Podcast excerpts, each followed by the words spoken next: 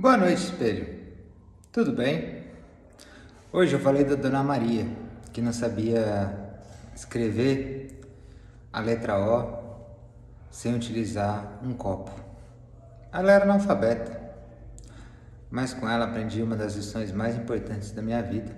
Por isso que falei que tem pessoas muito mais interessantes, que às vezes a gente nem imagina.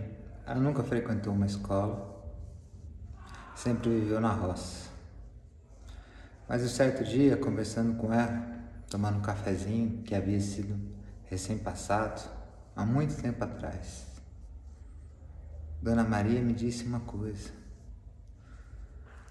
Você sabia que todo mundo que morre no mar, o mar devolve para a areia?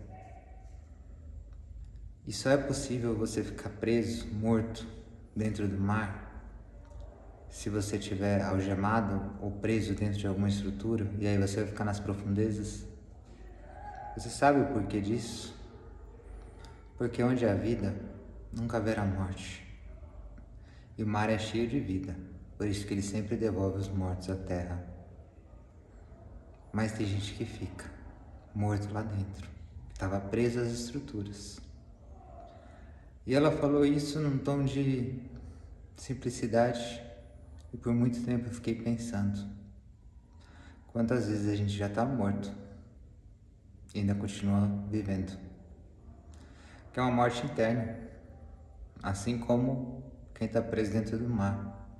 Às vezes tem coisas que te prendem tão fortemente que, mesmo num lugar onde é cheio de vida, você está morto. Procure se libertar desses espaços desses pensamentos. Procure conhecer e procure conversar mais vezes com a Dona Maria.